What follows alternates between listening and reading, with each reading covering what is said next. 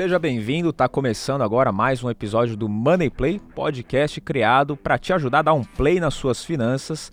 E hoje eu tô muito feliz, porque o assunto que a gente vai conversar aqui, nossa entrevistada, é de uma área que está crescendo demais. Tem muita gente me pedindo, falando: Fabrício, fala sobre isso. Fabrício, chama alguém para conversar sobre esse assunto. Então, Deus sabe o quanto estava esperando esse momento. E finalmente ele chegou. Eu estou aqui com a Roberta Antunes, porque eu estava ansioso para conversar com ela. Ela é, é, diretora de crescimento da Hashdex, que é a maior gestora de cripto da América Latina. É a maior gestora de cripto da América Latina mesmo? Isso, a gente acabou de. Tem mais de uma semana a gente anunciou um bi de dólar sob gestão, né? Nossa, então... sensacional. A Roberta ela se formou em marketing pela ESPM, foi CEO da Endless, uma empresa de sistema operacional do Vale do Silício, e cofundadora do Hotel Urbano. É isso? Exatamente. E como que aconteceu de uma pessoa formada em marketing de repente parar no mercado financeiro e mercado de cripto? Como que foi isso? Pois é, muito interessante, né? É, parece louco, mas eu fiz assim, a, a, minha trajetória foi em segmentos totalmente diferentes, mas sempre na área de tecnologia. Então, desde lá atrás comecei em B2W, comecei, fui mordida pelo bichinho do digital, né, de growth e, e tecnologia. É, e quando eu entrei na Endless, a Endless é uma empresa de sistema operacional é, que era muito focada em desenvolver. Sistema operacional é o, o o software que faz o computador rodar, né? Então é o Windows, o Google Chrome. É, e a Endless queria resolver um problema em mercados emergentes de baixa conectividade. A gente desenvolveu um sistema operacional que trabalhava melhor em internet ruins ou em lugares que a população não tinha acesso à internet, enfim, para dar acesso à informação. Mas por que, que eu estou contando isso? Porque a Endless era baseada no, em Linux, tá? No, que é o sistema operacional open source.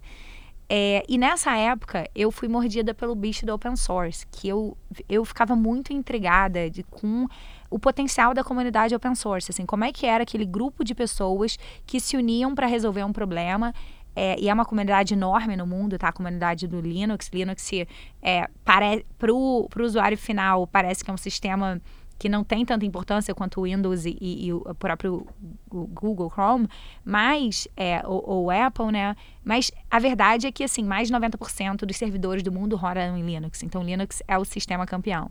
Mas tudo isso para dizer que, assim, uma comunidade que não ganhava nada com aquilo, que simplesmente acreditava que esse tipo de coisa, é, esse tipo de poder não devia ser centralizado na mão de empresas, dava seu tempo para trabalhar e para contribuir, da mesma maneira que eles contribuem com a Wikipedia, por exemplo, que é um outro projeto open source muito interessante, que é são um grupo de pessoas que acredita que o conhecimento não deve ser centralizado, né? Que as pessoas têm que contribuir para essa enciclopédia mundial.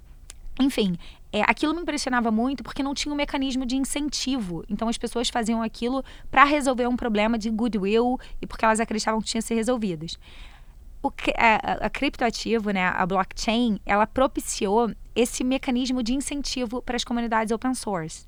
Então, o valor do cripto, uma cripto, ela está sempre atrelada a um projeto de blockchain. E existem mais de 10 mil blockchains hoje em dia, né? Então, cada blockchain tem uma cripto é, para você participar dessa rede. Então, para mim, foi um grande clique na cabeça de que esse script, de que, nossa, agora é um open source com incentivo e isso tem um poder muito grande. E é, além disso, foi na Endless que eu conheci o Marcelo Sampaio, que é o fundador da Hashdex e virou um grande amigo. É, a gente trabalhou junto por alguns anos e ele é um entusiasta de cripto há muitos anos, desde o início é, de Bitcoin, sempre foi um investidor. E quando ele fundou a Hashdex, ele sempre falou: não, a hora que você quiser sair da Endless, vem para cá, vem para cá. Então, foi, eu entrei muito mais pelo lado da tecnologia e hoje é um prazer estar no mercado financeiro. É, eu sou muito empolgada com que a tecnologia blockchain pode. É, como é que ela pode transformar a maneira que a gente está organizado como sociedade? De alguma forma, você já imaginava que isso ia acontecer, da tecnologia encontrar o mercado financeiro desse jeito? É, eu acho que assim é, é, é, difícil você prever quando essa tecnologia está começando quais são as indústrias que vão ser mais impactadas primeiro, né? Que quando você pensa na internet lá atrás, é, a, a, primeira grande aplicação da internet foi o e-mail, né? Assim, E, e, hoje você pede um carro no seu celular, você pede comida, você pede roupa, você faz tudo é, pelo celular. Então, era muito difícil lá na década de 90 você adivinhar quais seriam essas empresas que seriam bem-sucedidas. Eu acho que a gente está nesse momento ainda de blockchain, com algumas indústrias aparecendo já como mais relevantes, assim, é, como. Não mais relevante, mas com com um incentivo para começar agora, né? A indústria de game, por exemplo, é uma indústria de que faz muito sentido. É, os NFTs, DeFi, é, algumas, uh, alguns projetos específicos que talvez sejam os primeiros a, a, a, chegar diretamente no consumidor. Você falou das NFTs, outros produtos também. Quais são hoje os regulamentados no mercado de criptomoedas e quais estão chamando mais atenção das pessoas? Quais que têm mais audiência, assim, para o público que está procurando? É, então, hoje existem é, mais de 10 mil criptos, tá? E não param de surgir criptos novas. Toda hora tem um projeto. É, e, obviamente, sempre que tem um movimento desse, é, tem muita coisa ruim, assim, tem não, não só de má fé, tem também má fé, mas tem projetos assim que ou o problema não é grande o suficiente, ou o time por trás não é incrível, são projetos que não necessariamente vão chegar em algum lugar, né? Então tem um, um projeto aí de curadoria. É, de maneira geral, o cripto, as criptos elas em si elas não são reguladas. Então não existe um regulador de Bitcoin, um regulador de Ethereum, né? Elas não são é, são uns ativos tecnológicos que não são regulados é, por nenhum regulador, nem no Brasil nem nos Estados Unidos. O que é regulado hoje é, são fundos, né, são gestores de investimento que dão acesso, que dão exposição a esse universo de criptoativos. Então, é, quando você fala assim, ah, a Hashdex é, é regulada, investimento na Hashdex é regulado, é porque a Hashdex é uma gestora regulada pela CVM no Brasil, pela SEC nos Estados Unidos, que garante que é, todos os nossos processos é, internos de compliance, de know your customer, para garantir procedência do investimento, segurança e tranquilidade para o investidor, é, a gente responde a esses órgãos reguladores. É, mas a cripto em si, ela não é um, um, um é regulada. Uhum. Mas aí então a gente cai nos fundos, por exemplo, a gente tem alguns fundos. A Hashdex foi a que lançou o primeiro ETF aqui, né? Isso. O Hash 11. Isso. Então isso é regulamentado, e para o pessoal entender, né? É, o fundo é, mas ele investe em ativos que não são. Então, como que isso funciona? Como que é o processo nesse meio termo? Sim, é, é, super interessante, assim, é, o Hash 11, por exemplo, foi uma, uma, grande inovação, assim, foi o primeiro ETF de índice do mundo de cripto, é, e qual é a visão, tá? A tese por trás do, do Hash 11, por exemplo. É, acho que vale explicar primeiro o que é um ETF, que eu não sei se o pessoal aqui sabe exatamente. Pode explicar, por favor. Tá? É, ETF é Exchange Traded Fund, que são os fundos de investimento que são listados em bolsa. Então, nada mais do que um fundo de investimento que é gerido pela Hashdex, só que você pode comprar e vender na bolsa de valores. Então, isso traz para o investidor liquidez, né, que ele pode tro trocar a qualquer momento, e toda a segurança que o mercado de capitais oferece. Então, qual é a tese do Hash 11? É, é um pouco do que a gente conversou sobre que nesse momento de mundo que a tecnologia está tão é, inicial, assim, é tão, é tão nova, é muito difícil você apostar nos cavalos vencedores. Então, assim, eu gosto muito de fazer analogia, porque eu vivi muito esse mundo de internet. Se você fosse lá para a década de 90 é, e tivesse que escolher quais eram as empresas de internet que seriam bem-sucedidas e quais acabariam ficando pelo meio do caminho, seria muito difícil você ter acertado a Amazon, Facebook, Apple, né? Assim, surgiram, é, é, olhando para trás é fácil pick, mas assim, na época, assim, tinha, o Yahoo era muito maior do que o Google, né? Existiam outras empresas gigantes, assim, a Amazon não era nada perto da Best Buy, então assim, é, é muito difícil você escolher, porque você é, você não sabe que vai existir o celular, como é que você vai apostar num, num Uber, num 99, né? Então, então a nossa tese é que nesse momento de tecnologia inicial é mais importante você cobrir mercado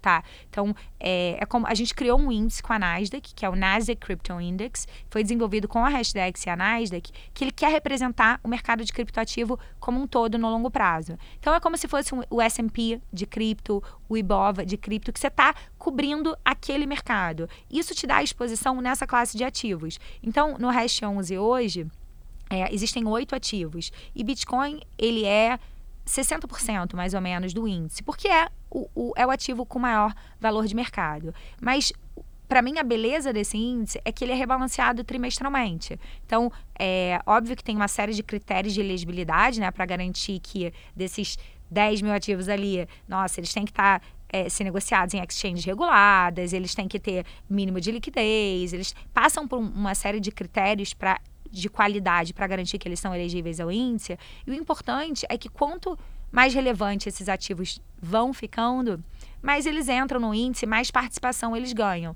Então, é, sem querer aqui tentar adivinhar mercado, né? É, se tudo der errado, por exemplo, e só ficar Bitcoin, que é um cenário super extremo, que não é o que a gente acredita, o índice vira 100% Bitcoin e você está coberto 100% no mercado.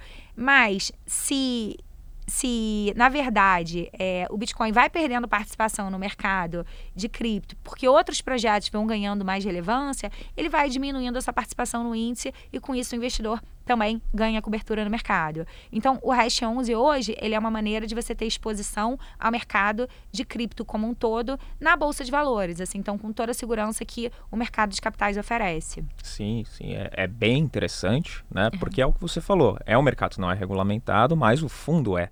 Então dá para você ter essa exposição com um pouquinho mais de tranquilidade, um pouquinho mais de segurança e deixar na mão dos gestores, que eles vão fazer o balanço do fundo, esse tipo de coisa. Né? É, até o Bitcoin hoje ele representa do mercado inteiro de cripto, apesar de ter mais de 10 mil moedas, ele representa em torno de 40, 45% do valor total. É, exatamente. Acho que hoje, na verdade, o mercado bateu 3 tri, né, uhum. essa semana, e Bitcoin está em mais, mais, de um tri. É. As pessoas que estão buscando esse investimento, tem um perfil que você consegue enxergar? Um perfil do investidor que está procurando, ou o ETF, ou mesmo investir diretamente nas cripto? É, assim, a nossa crença é que é, o blockchain, assim, é, de verdade, a gente acredita muito no potencial da tecnologia.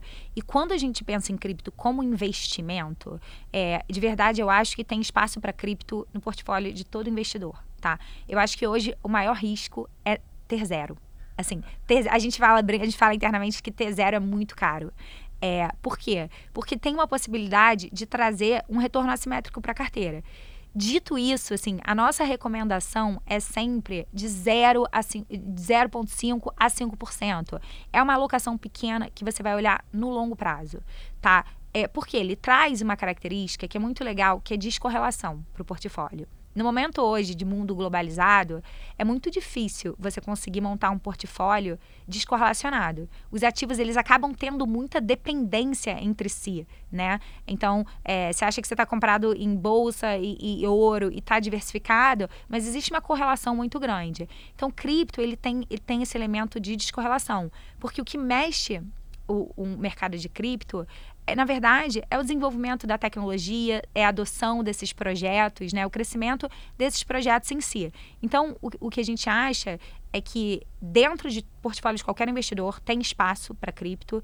É, o que você tem que você controla o risco com o tamanho da alocação. Então, é uma alocação pequena, aquele 1%, que num, num, num espaço de, de cinco anos pode fazer muita diferença no portfólio de um investidor.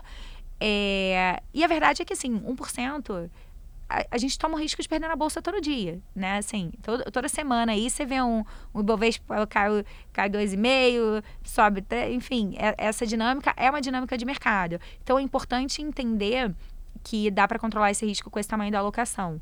Uma coisa curiosa quando você me pergunta de perfil é porque acho que fez parte desse avanço, né, de regulação e desse esforço de oferecer produtos que facilitem o acesso, que eu acho que um, uma grande inovação desse, do ETF é facilitar o acesso, simplificar o acesso, né? Você conseguir fazer seu investimento integrado seguro, num ambiente regulado, a gente expandiu para uma audiência muito grande. Então, é, voltando aqui no Hash 11, mas acho que vale citar como exemplo, ele é o segundo maior ETF já em número de cotistas na Bolsa. Nossa. Fizessem, assim, assim, acho que dois anos atrás seria impossível imaginar que o segundo maior ETF da Bolsa hoje seria de cripto, né? Então isso mostra essa demanda que estava reprimida de pessoas que não sabiam como acessar essa classe de ativos de maneira segura. E, e ao mesmo tempo, quando você traz um investimento que é, com esse nível de excelência, ele, ele acaba abrindo porta para um investidor institucional.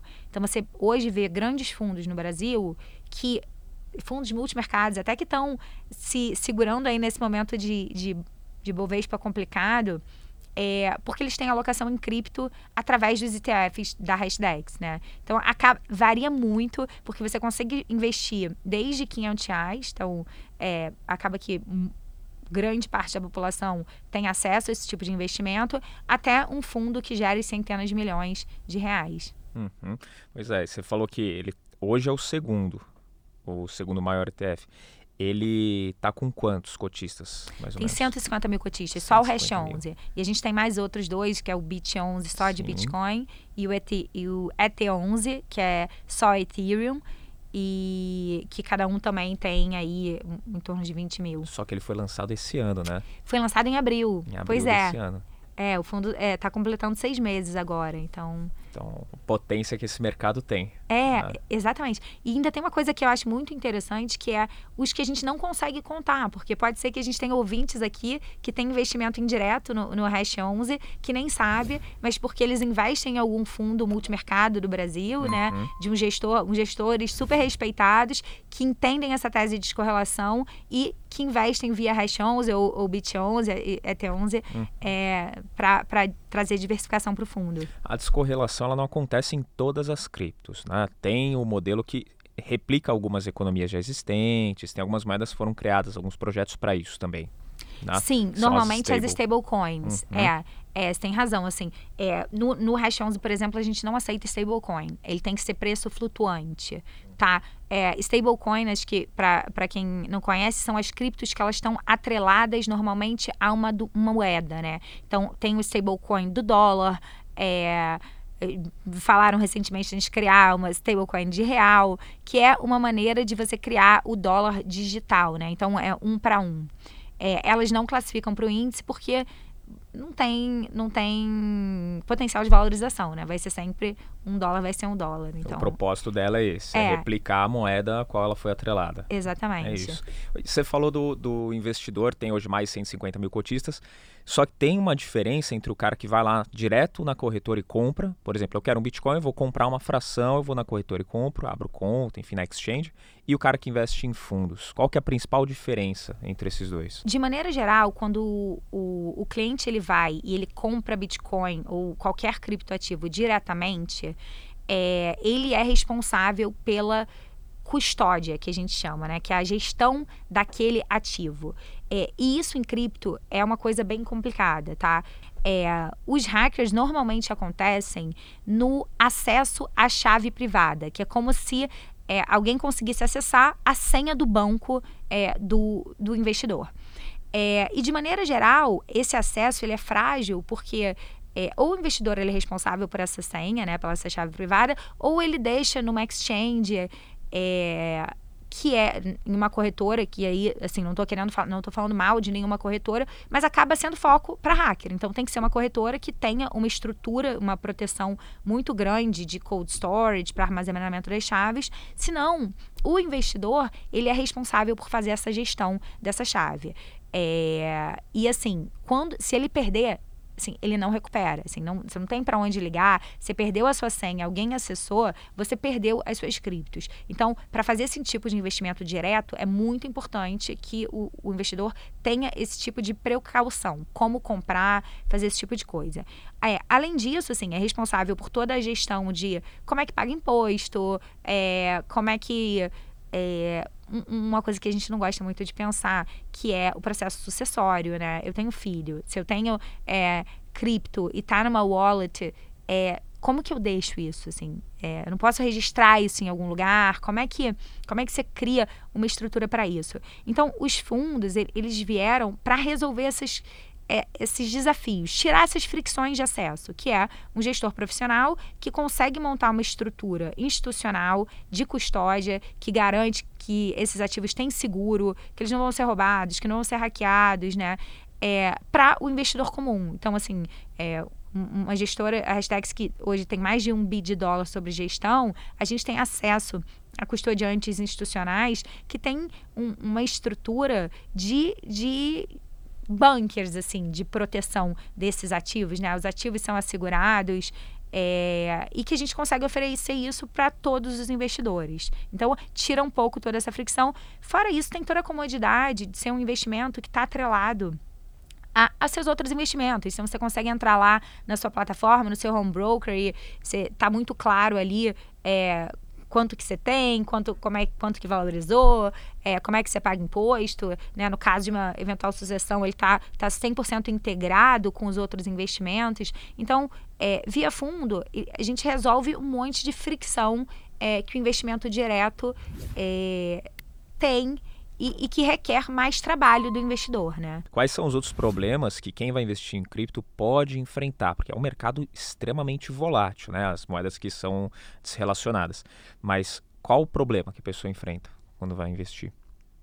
É, eu acho que tem muita coisa de, de primeiro separar o joio do trigo, né? Assim, uhum. De 10 mil moedas, assim, quais são as moedas investíveis? Quais as que realmente têm potencial de crescimento? Assim, quais equipes assim, que estão por trás? Assim, esse, esse processo investigativo de, de entender de verdade quais projetos têm, são promissores, é, acho que já é um, um trabalho grande. É, fazendo uma, uma analogia, assim, é, é um pouco é bem mais complexo, inclusive, mas com, comparando com a ação, né? É, se eu não estudo mercado de ação, se eu não acompanho as empresas, se eu não sei fazer é, fluxo de caixa, assim, não tem como eu achar que eu vou conseguir bater um fundo de um gestor profissional de ação que acorda e dorme para isso, entendeu? Que monta uma estrutura que tem que, que como ele faz em escala, é muito mais barato negociar, é muito mais barato a estrutura dele de gestão. Ele acorda e dorme para bater para realmente bater mercado. Então assim, é, é difícil um investidor no, comum é, conseguir ter uma performance numa carteira fazendo gestão sozinha e ganhar do, do Verde, por exemplo, que é um dos maiores fundos é, do Brasil, né? É, mal comparando, cripto também é assim, assim, se é, você quer investir diretamente, isso requer é, um estudo, uma dedicação é, para acompanhar mercado, para entender os pontos falhos, para acompanhar os projetos. Por isso que, de maneira geral, a gente recomenda uma que os investidores busquem as gestoras reguladas pela CVM. É, existem no Brasil né, o órgão regulador que está em cima de, dessas gestoras reguladas, que garantem que a gente trabalha é, com, seguindo todas as normas que o mercado de capitais exige para garantir a proteção do investidor. E isso realmente traz uma camada a mais de proteção, que eu acho que principalmente para quem está começando é muito importante. Então, ou vai se especializar muito nisso, porque é um mercado gigantesco, ou melhor deixar com um profissional. Essa é a visão. É, exatamente. Assim, eu, eu, eu, eu, sinceramente acho que hoje em dia investir via fundo é tão mais fácil, assim, tão, é tão mais simples e custo-benefício não, não compensa o risco de para mim, tá? Tô falando até pessoalmente. Eu é, não é uma recomendação, não é uma recomendação, é uma mas a minha opinião é que fazer a gestão disso na física é, pode ser muito complexo. Sim. É, e, e tem o ponto que você falou, eu entrevistei bastante, bastante gente que é gestor de fundo, que veio para cá, conversou comigo e falou exatamente isso. Falou, pô, beleza, a pessoa tem que ter tempo para pesquisar para bater um gestor que tem lá milhões, bilhões de patrimônio é difícil. Fora que além de tudo, o cara, o gestor está com o dinheiro dele no fundo. Então ele quer bater o índice, ele quer bater uma performance boa.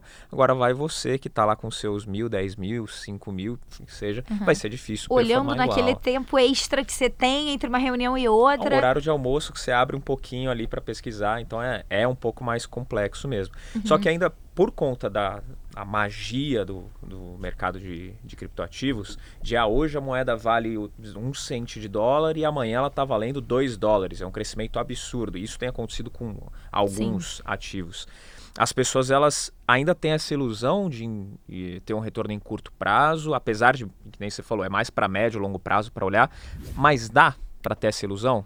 Olha, é, a gente tem, tem um estudo super interessante até dentro de casa que quando você. É, o, o cripto é muito volátil, tá? Assim, acho que Bitcoin hoje está com uma volatilidade de 70%. De, Quase nada. No mês, assim. é, não, quando o pessoal de bolsa fica estressado que a bolsa caiu 2%, gente, a gente de cripto ria. A gente joga 2% é, todo dia. É, mas é, esse estudo mostra que apesar da alta volatilidade, tá, que é uma volatilidade enorme num universo, num, num espaço pequeno de tempo, quando você dá um zoom out e consegue olhar num universo mais longo, de 3 a 5 anos, tá? é, a chance de você perder dinheiro investimento, investindo em Bitcoin ou, ou no NCI, por exemplo, é muito pequena. Assim, é, ela, cai, ela cai absurdamente. Assim, é, e, e, a chance de você multiplicar seu patrimônio é, três, cinco vezes aumenta muito. A gente tem um estudo é, histórico sobre isso que é super interessante.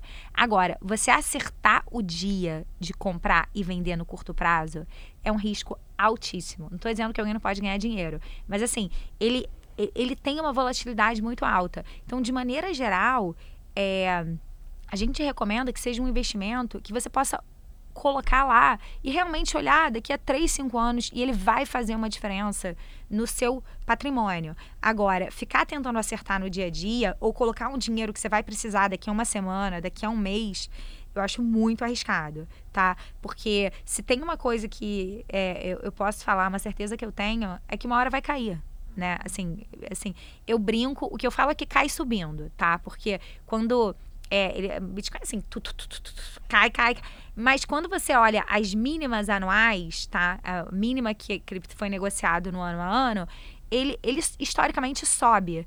Mas assim, que é, eu não sei se ele vai cair agora de 65, é, ou se ele vai a 100, depois cai para 70, mas ele tem essa volatilidade, é uma característica do ativo. É, o que é visto como oportunidade. A gente até tem uma camiseta que é Involve Trust, que a, a oportunidade está na volatilidade, né? Se ativos que não têm nenhuma volatilidade também não trazem nenhum retorno, mas você tem que medir o tamanho do investimento e olhar num universo mais de longo prazo. Eu acho muito arriscado é, essas promessas de investimento para curto prazo em cripto, que realmente é muito dinâmico. Uhum. É, se for pensar, tá 65 agora. No momento que a gente está gravando, está próximo disso, mas volatilidade de 70% no mês, pode ter caído ou subido enquanto a gente está ah, conversando. Enquanto a gente está conversando, né? com certeza. Mas se, por exemplo, ele for a 100 e voltar para 70 até o fim do ano, pô, se você comprou agora 65 a 70, você ainda está ganhando. Então, é nesse horizonte que vai pensar. Exatamente, ah. exatamente. Hum. Quando, quando você. É, a gente. A gente lançou, né? O, o Hash 11 estava. É, acho que estava quase em 60 é, mil. E já estava no all-time high, e aí Bitcoin tomou uma, uma pancada para baixo. E assim, a nossa recomendação é segura, porque assim, é volátil e vai subir. Então aí agora já foi para 68, está em 65. Então ele, ele tem uma, uma, uma volatilidade aí.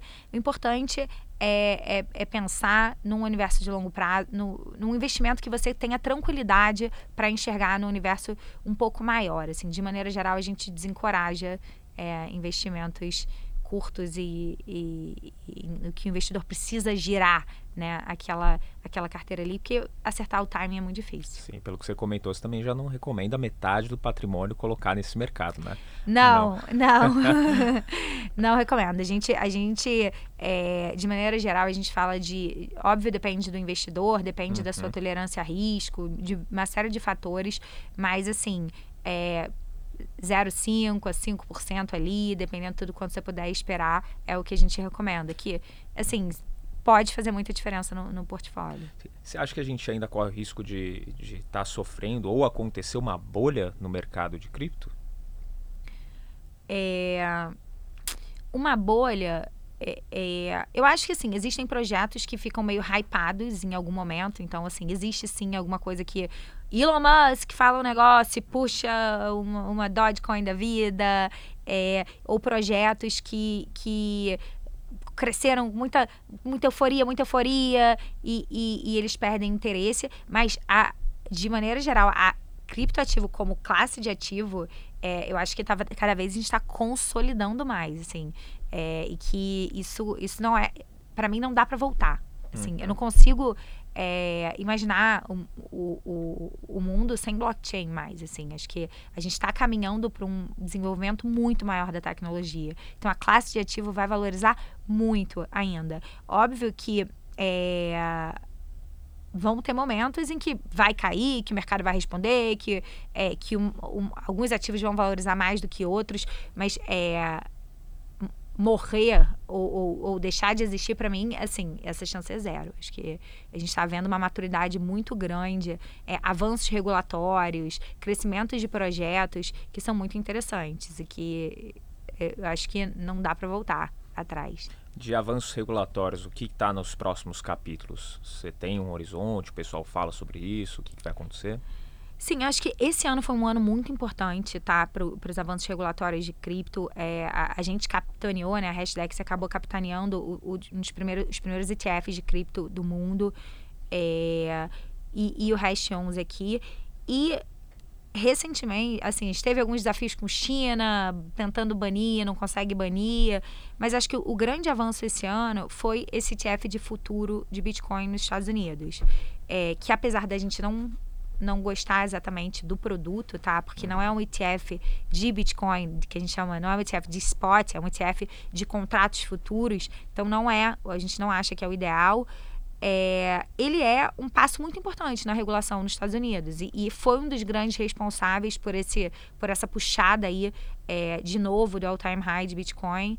É, porque mostra né, o, o, avanço, a SEC tentando é, avançar na, na regulação de cripto e os Estados Unidos é um grande driver mundial, né, de regulação, de inovação de tecnologia. Então, eu acredito que é, a, a, partir desse primeiro grande passo dos Estados Unidos, outros vão ser dados e que outros países vão cada vez flexibilizar mais. Né? Então, a gente já tem hoje na frente aí, tem o Brasil, com ETFs, a gente tem o Canadá com alguns ETFs de cripto. É, na Europa tem os produtos chamados ETP, que são um tipo de ETF, mas com uma organização um pouco diferente. Agora, né, essa inovação nos Estados Unidos de futuro, que eu imagino que acabe abrindo caminho para mais e mais produtos regulados que deem acesso à maior parte da população. Muito bom. É, Estados Unidos é forte demais, né, nessa com, parte. Com então, eles abrindo o mercado ajuda demais. Agora, para o pessoal entender, porque ó, quem investe há mais tempo e, e, tem uma galera que segue a gente que investe já há 10, 15 anos que nem se ouvia falar de criptomoeda, né? Pelo menos aqui era, era irreal. Mas o, o Bitcoin ele tem vários picos, né? Igual você comentou, ele chegou a 65, aí volta e tinha batido 60 no começo do ano e aí depois voltou para 30 e pouquinhos. Por que que acontecem essas volatilidades? Por que, que isso acontece com o Bitcoin especificamente? Tá. Olha, tem vários fatores, assim, que é... O que, que, que eu diria, assim? É, quando você está investindo em, blo... em, projeto de blockchain, é, o que, que, é um projeto de blockchain, né? Ele começa com um grupo de pessoas que começam com um paper para resolver um problema, tá? Então, é, no caso do Bitcoin, as pessoas queriam resolver o problema do dinheiro centralizado. Como é que a gente cria um projeto que é que emite dinheiro sem a necessidade de um país, de um banco central?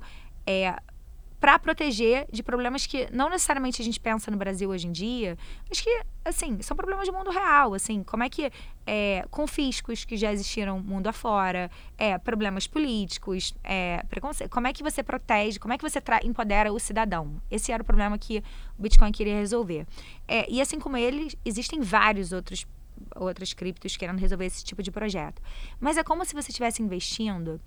É, imagina que você tivesse investido sei lá, no Google, lá atrás, na época que a empresa ainda tinha capital fechado.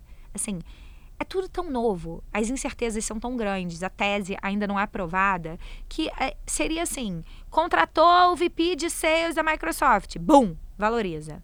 Ah, perdeu o contrato para não sei quem, bem, desaba. Ah, o time é, assinou o contrato com não sei quem, sobe, entendeu? Porque ele não tem ainda é, os parâmetros ainda não estão muito, muito definidos. As pessoas ainda estão tentando entender o potencial. Então, qualquer notícia mexe muito o mercado. É, uma das grandes quedas esse ano foi quando a China, por exemplo, é, falou proibiu mineração de Bitcoin na China. Então a China simplesmente falou assim: é, não pode mais minerar, a gente não aceita mais mineração aqui, está proibida mineração na China.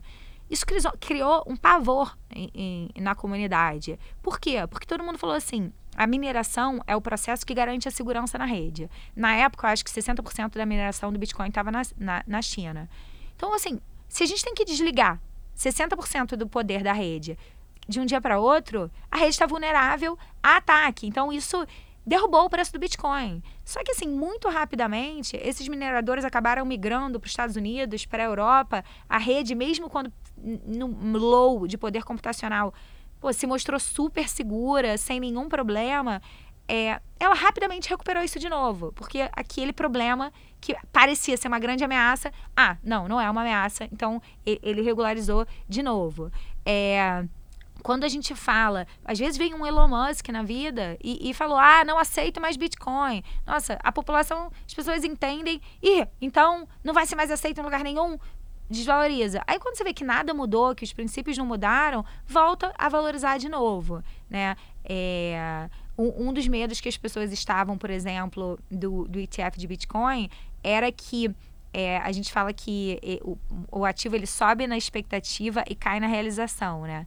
Então, eles estavam. Existia um medo na comunidade que essa expectativa do ETF ser aprovado estaria elevando o preço do ativo, mas que a partir do momento, ah, beleza, foi aprovado sim, nada mudou, ia derrubar. Só que não é verdade, porque esse, essa grande Quer dizer, não se mostrou verdade. O preço continua é, crescendo. Por quê? Porque esse é o tipo de inovação que realmente desbloqueia novos investidores. Então, a partir do momento que surge nos Estados Unidos um ETF de cripto é, que dá exposição é, a Bitcoin, grandes investidores que antes tinham um monte de fricção para acessar o ativo, institucionais que às vezes a regulação do fundo não permitia, ou que tinham vários desafios é, até operacionais mesmo para acessar, agora conseguem de uma hora para outra comprar na bolsa de valor futuro de Bitcoin. Então ele realmente é, desbloqueia um mercado que antes não tinha acesso a essa classe de ativo. Então acho que os grandes movimentos agora é, daqui para frente vão ser esses desbloqueios, né, de dar acesso a bolsas que antes não podiam acessar. É, e, e, essas plataformas que vêm cada vez mais gerando valor e, mostrando o valor para a sociedade, que vem ganhando mais adesão, né? Uhum. E tem aquele ponto do como o Bitcoin é uma empresa, né? Mas para gerar o valor, quando o ativo é muito escasso, ele acaba tendo o seu preço elevado, né? Isso. É o normal. E o Bitcoin ele tem um teto, né? Ele vai ser emitido até 21 milhões de unidades. Isso. Certo? Tá próximo disso já? É, eu acho que até agora foram emitidas tipo 18 milhões e pouco, então já, uhum. já emitiu bastante. É, a expectativa é que o Bitcoin pare de emitir, acho que em 2140, então a gente uhum. ainda tem os anos aí. Só que o, o Bitcoin é muito, o, o, código, assim, é uma genialidade, porque ele tem uma escassez programada no código. Então, a cada quatro anos, o incentivo cai pela metade tá? Então lá atrás começou com 50 Bitcoin por bloco minerado, foi caindo, foi caindo, foi caindo, acho que a gente está em 6,5 agora, e a cada mais ou menos quatro anos esse incentivo vai diminuindo, vai diminuindo. Que, e, como é que é a economia, né? Se você tem mais demanda e você tem menos ativos, o, o preço do ativo tende a se valorizar. A gente está vendo isso no Ethereum agora também, é, que tem que tá crescendo valorização absurda esse ano é, e que está mudando para um para o modelo de, de proof of stake e tal, e que está inclusive queimando alguns Ethereums e ca causando esse efeito de escassez que acaba valorizando mais é, é o, o Ether individual, né? Você comentou do, do Ethereum. Tem outras moedas além do, do Bitcoin, da, do português, né? Ethereum. Ethereum. A, Ethereum, tem alguma outra que está se destacando além dessas duas? É, eu acho que hoje, assim, a gente tem em alta duas indústrias que, que a gente começa a ver grandes desenvolvimentos, né? Uma é, são as iniciativas de DeFi, as Decentralized Finance, que querem é, facilitar, desintermediar serviços bancários, né? essa burocracia de mandar dinheiro de um lugar para o outro, baratear custo, dar acesso, é, democratizar realmente o serviço financeiro, que hoje é, é não, é, não é democratizado. É, tem a, a, indústria, por exemplo, de game, que é, é uma indústria muito interessante, na minha opinião, começando a ficar muito forte em, em, em blockchain, é, que faz muito sentido, porque aí voltando aí minha época de, de São Francisco, assim, né? Cara, produzir um game é muito caro, assim, é muito caro e de maneira geral é, ele é concentrado nos grandes estúdios de games, né? E, e aí faz com que jogar seja caro, seja concentrado em algumas empresas e que, na verdade, o que você conquistou no jogo não seja seu. Né? Então, você ganhou uma espada lá no Fortnite, uma arma, uma skin. É, aquela skin é sua, enquanto você está no Fortnite. A hora que você sair, assim, se você quiser jogar em outro jogo, ela não é sua, na verdade. É, ela é do jogo. Então, quando você pensa o que blockchain está é, habilitando é a construção desses novos jogos que você tem comunidades inteiras contribuindo para a construção desse jogo e desses jogos e os ativos sendo do usuário. Então assim, é, se eu ganhei um copo no jogo A, esse copo é meu, esse copo é meu. Se eu sair do jogo A e eu for pro copo B, assim, ele não vai ficar no, no, nessa empresa que eu joguei, né? Ele é um ativo que me pertence, que eu posso trocar e ele começa a, a ter valor é, de troca, né? E isso passa a ser uma moeda nesse sentido, com, como um valor de troca. Então, eu vejo. É, essas são as aplicações mais óbvias que a gente acho que seriam os destaques do ano, né?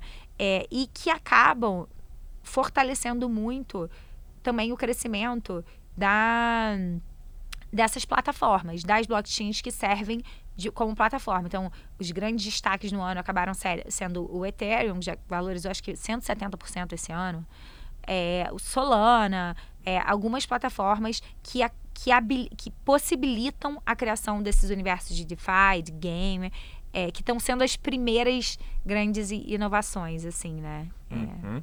Você falou do, do mercado dos games. Estão criando um universo novo nos games através disso, né? Das, uhum. das NFTs. É, e tem alguma coisa, algum criptoativo com essa volatilidade que vale a pena investir agora que não seja um desses que está destacado, Bitcoin, Ethereum, tem algum que vale a pena na sua opinião? É, eu acho que esses projetos eles ainda têm muito risco envolvido, né? Mas assim, acho que o, um, um que está é, tem alguns muito polêmicos, são bolhas se não são, tem o Axie Infinity, tá? É, enfim, não queria nem, nem entrar assim nesse mérito. É, o que eu acho assim, é, aí é opinião um pouco pessoal, tá? É, a gente tem, por exemplo, um Ethereum, que é uma, uma rede super consolidada, que é inclusive o que a rede com o maior número de contribuidores no mundo, assim, é, é, a rede do Ethereum. E, cara, ele teve um crescimento já, acho que 160% esse ano. Tá? Então tem um potencial de valorização ainda absurdo. É, tá aí mudando, tá mudando o, o protocolo para Proof of Work. Tem muita coisa para acontecer. E já é uma rede muito estabelecida. E existem outras criptos que realmente é, ainda valem 5 centavos, né? E talvez você tenha. É, e se elas vierem a valer muito, você tem um, grande, uma, uma, chance de ganhar. Só que ainda existe muito risco envolvido, porque aí a comunidade não é tão forte, é, os sistemas é, talvez não sejam tão seguros, é, os protocolos, né? Não são tão, tão estabilizados. Então, assim, quanto mais é, quanto mais novo, é, menos estruturado e menor a comunidade também, você está elevando o risco, assim, para um nível de que as podem desaparecer, né? É, esse tipo de investimento. Então, eu acho que ainda na dentro dos ativos mais dominantes que cripto, ainda existe uma oportunidade enorme de valorização. É, e, e, eu acho que eu, como investidora, eu acho que a, a, a relação risco-retorno nesse, nesse universo ainda dessas criptos que a gente acha, por exemplo, que classificam para o NCI, ou que são criptos de, de DeFi, que são projetos mais consolidados, eu acho que são as melhores oportunidades ainda de, de risco-retorno. Muito bom. Você começou a ouvir falar sobre esse mercado de cripto, até quem segue a gente está também começando a investir, está tendo contato com o mercado financeiro, alguns mais experientes, outros menos, mas o mercado de cripto ele é meio que novidade para todo mundo. Uhum. Então, quando você começou a ouvir sobre a blockchain, criptomoeda, você na hora já falou, vou investir? Ou pintou aquela desconfiança, ficou pé atrás, que é o normal que acontece com a maioria? Não, olha, eu acho que na verdade blockchain você tem uma curva de aprendizado grande uhum. até clicar. Porque são muitos conceitos na cabeça que mudam. Porque a primeira coisa é assim, não, mas como assim descentralizado? Como assim não vai ter banco? Uma, como assim eu ligo para quem se tiver algum problema, né? Não, mas a pessoa se questiona até se quer, né? Esse tipo de coisa. Mas quando você começa a entender, assim, o quanto é, quanto é ineficiente essa centralização que existe hoje em dia, é, o quanto a gente, quanto é caro, o, o quanto na verdade é, complica processos que poderiam ser muito mais simples, que a tecnologia hoje permita que sejam muito mais simples, assim, eu, eu acredito que o mundo busca eficiência. Assim, é, a, a, a, o, o, rio desemboca no mar, né? Então, assim, pode ter desafios, vão ter pedras no caminho, mas, assim, a gente vai sempre buscar eficiência. Então, nesse sentido, é, foram quando as coisas começaram a clicar na minha cabeça que não tem volta, assim, que você vai ver é, blockchain realmente transformando várias áreas da sociedade. Mas não é óbvio, tem um, um, tempo assim. E não tem nada a ver com a pessoa ser inteligente ou, ou não tem nada a ver assim, com as pessoas brilhantes que passaram muito tempo é, antes de, de ah, entendi que aí pode ter alguma coisa. Porque é, são conceitos diferentes dos conceitos que existem hoje em dia. E, mas eu, eu acho que o que, me, o que talvez tenha facilitado para mim e é que eu venho de tecnologia, de internet. E quando você olha para trás, todos os momentos assim de, de grande inovação no mundo, é, elas tiveram desafios e muitos preconceitos. Assim, é, tem uma que é cômica.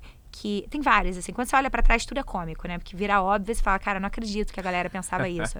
Mas, assim, é, o Senado americano chegou a considerar proibir o carro, o automóvel, tá? Nossa, na, é na, verdade é, eu não sei se lembra. Por quê? Uhum. Porque os primeiros compradores de carro, de automóveis, é, foram quem? Os assaltantes de banco. Eles queriam ganhar a vantagem competitiva de ganhar da polícia. Então, automóvel estava sendo atrelado. Ah, não, auto, automóvel é coisa de bandido. Vamos proibir. Porque ninguém pensou que podia ser é, a, a, ambulância, né? Que podia facilitar a vida. E, e mesmo assim, quem investir em carro. Como assim vai ter carro? Se não tem estrada? Mas esse carro vai, como é que vai ser? O cavalo é muito melhor para passar dessa montanha para outra. Então, é normal que a gente, como a sociedade, a gente enxergue que o cavalo é melhor que o carro se você não sabe que estrada existe. Porque, assim, pô, o carro tem que botar gasolina, o carro tem que. não vai, não vai subir montanha, pô, o cavalo é só dar mato e tal. Então, a gente se pega no por que não dá, entendeu? Ao invés de conseguir enxergar o que essa tecnologia desbloqueia. É, e foi assim com o automóvel, acho que foi assim com, com o telefone, é, assim com a internet. A internet foi proibida, né, durante, durante muito tempo. É, você conversar. Gente, internet, assim, tô falando de 20 anos atrás. Tipo, outro Sim. dia. Uhum. As pessoas ainda questionavam. Não, internet legal, é, pode ser legal isso aí, mas assim, eu já tenho fax, né? Assim, é, assim, pra quê? Telefone, fax. Telefone e tal. Não, não tô entendendo. Assim, vai ser. Pode ser uma coisa, uma feature interessante, mas não vai mudar o mundo. As pessoas não conseguiam entender que isso o que que isso desbloquearia. E eu acho que a gente está nesse momento de internet, assim, não é óbvio é, esse momento com a blockchain. Assim, é, tem uma tecnologia que promete um monte de coisa, mas que você ainda não consegue tangibilizar. Então, eu acho que algumas indústrias, como a gente conversou de DeFi, game, elas começam a tangibilizar, né? Começa a ser tipo o e-mail da internet, que é a primeira começa com e-mail, depois os chats ali, né? É, MSN, começam essas coisas e é, as pessoas em geral começam a, a usar e ter uma adoção, ver algum valor, mas que realmente, quando você vê, já foi. Hum, né? Quando hum. você vê, você está fazendo tudo por, por, um, por um telefone. Pois é. Pois daqui a um tempo vai falar, como assim se não tem criptomoeda? Quem é você? Vai ser a mesma coisa. É, né? exato. É Igual hoje falam de Instagram, e-mail, WhatsApp, você não tem. Quem é você? Como assim? Exatamente. É, voltando a falar da Hashdex, Roberta, a Hashdex é a maior gestora hoje da América Latina, tem mais de 5 bilhões de né, uh -huh. em, sob gestão e tem produtos, tem o Hash 11, tem os outros dois que você comentou. Tem mais algum produto que a Hashdex oferece? Sim. É, a gente, além do, dos ETFs, são os fundos que são listados em bolsa, né? Que é uhum. o Hash 11, Bit 11 e AT 11 é, que são esses fundos, o, o Hash 11 de, de, de índice, que segue o Nasdaq Crypto Index, o Bit 11, que é só Bitcoin, e o ETH 11 só Ethereum. E a gente tem fundos de investimento, porque nem todo investidor compra bolsa, né? aliás, a grande maioria de, dos investidores no Brasil investe via fundo de investimento mesmo. Então, é, você consegue encontrar os produtos da Hash, da Hashdex é, nas principais plataformas de distribuição do Brasil. É, eles são os de índice, eles replicam o NCI também, como o Hash 11, então você está comprado numa cesta de ativos. É, além disso, a gente tem um também só de Bitcoin e tem um que a gente chama que é o velho no, nova reserva de valor, que é o ouro Bitcoin, que é para quem quer ter exposição é, em, nessa reserva de valor, né, ouro, Bitcoin, para se proteger de inflação. E ele é super interessante porque ele, ele é balizado pelo risco, ele, ele, ele a, a, a, é uma gestão ativa ali para garantir é, que a gente mantém sempre o mesmo risco do produto. E foi lançado esse ano também o Bitcoin Verde, né? Vocês lançaram. É, o que, que é, o que, que torna o Bitcoin Verde? Sim, é interessante. Eu devia ter falado isso. O Bitcoin verde é o BIT11, é o nosso fundo que compra Bitcoin. Ele é o ETF verde, é um ETF green que a gente chama. O que, que significa? É, a, significa que a gente zera as emissões de carbono desse fundo. Então a gente contrata, a gente trabalha com o Instituto é, Carbon Credit Institute, que é um instituto lá na Alemanha que faz é, que, audita o nosso fundo de Bitcoin, né, os ativos que a gente tem no fundo, calcula desses ativos qual foi o impacto ambiental que esses Bitcoins trouxeram para o planeta.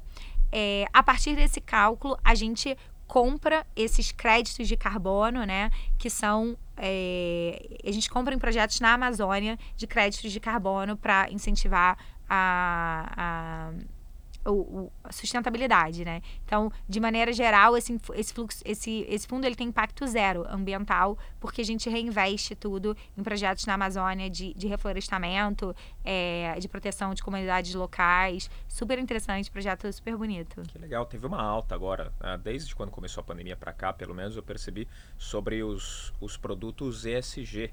Isso. É, foi nessa onda que vocês pegaram também? Ou já tinha alguém lá dentro com a ideia ou visão sua de desenvolver algo nesse sentido? Como foi? É, veio muito do, é, daquela discussão que Bitcoin é responsável por gastar mais energia elétrica do que é, a Argentina.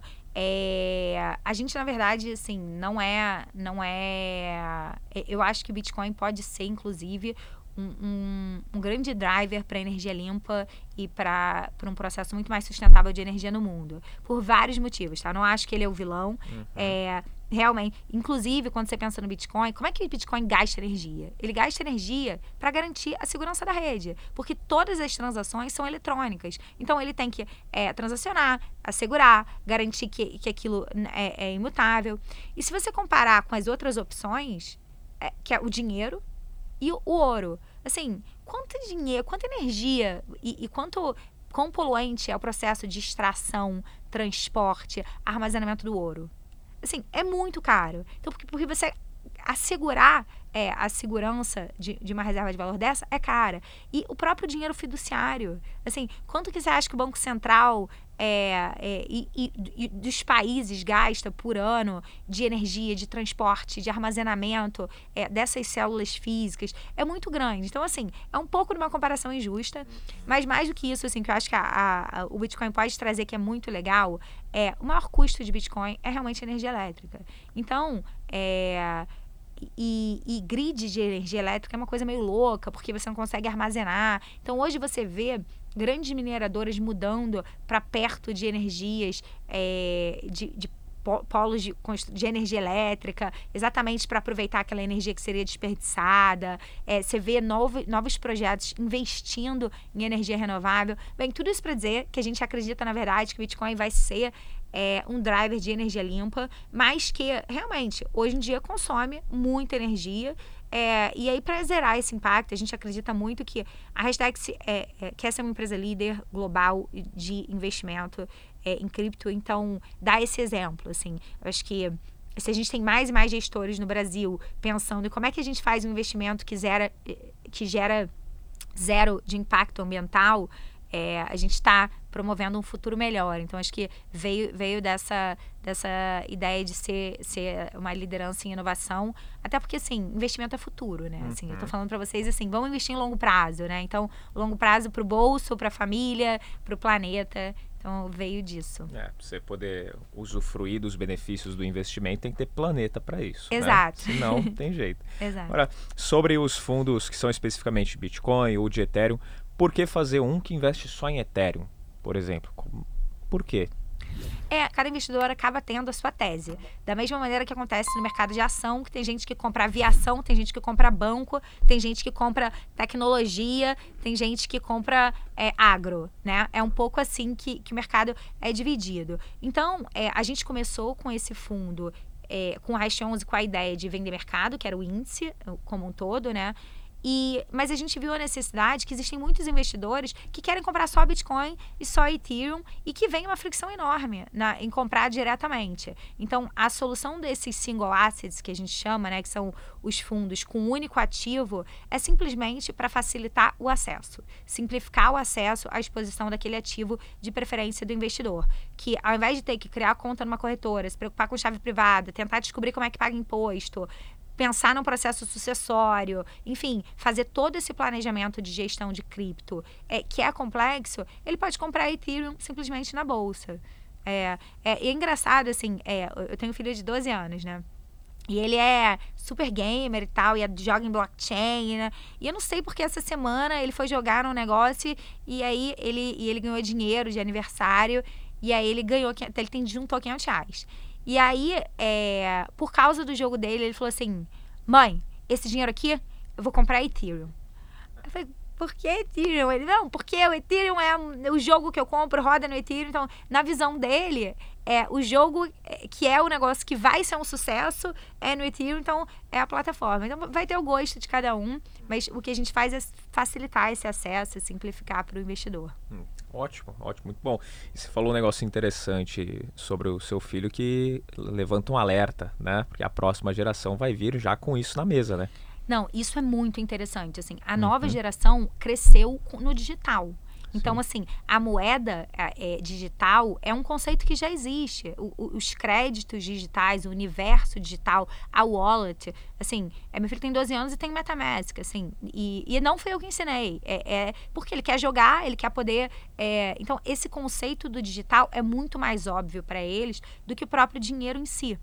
É, então, eu acho que essa nova geração também empurra para uma adoção muito mais rápida dessa nova tecnologia. Com certeza. E até eu vi casas grandes né, de análise, empresas que são bem renomadas no mercado financeiro, quando começou a surgir, a estar tá em alto Bitcoin, isso acho que foi 2016, 2017, que estava começando a ter um pouquinho mais de mídia, casas grandes detonando e falando, não, esquece isso, não vai virar nada, muita possibilidade de golpe, de perder dinheiro, então recomendaram com todas as forças não olhar para esse mercado. E hoje fazem produtos, fazem divulgação, falam muito sobre isso e geram muita receita em cima desse conteúdo para indicar investimentos em cripto, esse tipo de coisa. Então é só observar as movimentações do mercado para poder se posicionar sobre esse assunto, né? Não tem muito segredo. É, exatamente. A gente está vendo agora. Eu digo que assim, a gente saiu de uma fase de grande preconceito, que uhum. assim, até três, quatro anos atrás, é, era tinha muito preconceito por parte de investidores institucionais, para no mínimo uma fase de grande curiosidade. Assim, acho que no mínimo as grandes instituições entendem que precisam estudar sobre o assunto, aprender e entender, porque senão vão ser atropelados, entendeu? Então, é, foi uma grande evolução, porque no início, quando a gente falava, assim, criptos, cara, piramideiro e tal, uhum. enfim, era muito difícil. As pessoas temem o que não conhecem, né? E, e, e com razão, porque existem muitas mal, uh, pessoas mal intencionadas querem se aproveitar da tecnologia. Mas acho que a gente está numa fase aí que promete bastante desenvolvimento. Uma coisa que particularmente é, me toca muito é que eu né, vivi em São Francisco, um pouco do, do universo né, de, de VC, né, de Venture Capitals, que são os fundos que financiam essas as grandes empresas, estão por trás de Google, Facebook, as grandes, para quem não conhece, os VCs venture capital são os fundos de investimento que financiam de maneira geral muitas empresas de tecnologia. Olha, eu diria que até três anos atrás, assim, é, eu contava nos dedos os fundos de VC que olhavam para cripto como uma classe de ativos, tá? É, e, e, e, que investiam em empresas de cripto, assim, era, era muito pequeno.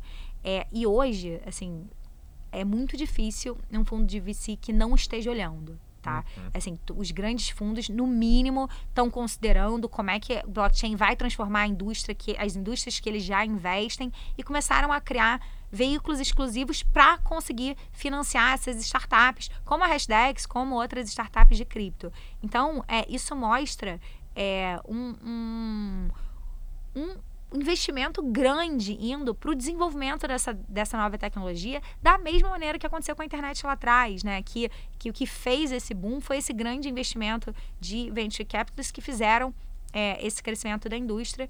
É, e eu, eu tô vendo isso começar a acontecer também em cripto, é, as coisas se repetem. Né? Queria que você deixasse uma dica, um recado para as pessoas que, que acompanham a gente, que talvez não estejam ainda nesse mercado ou que estão começando, mas entraram por aquele medo de ficar de fora, né? Uhum. O, o FOMO. Então, olhando para essa câmera aqui, dá o recado diretamente para alguém. Dica, é, alguma visão, alguma coisa que você pode deixar para essa pessoa que está começando agora. Tá bom.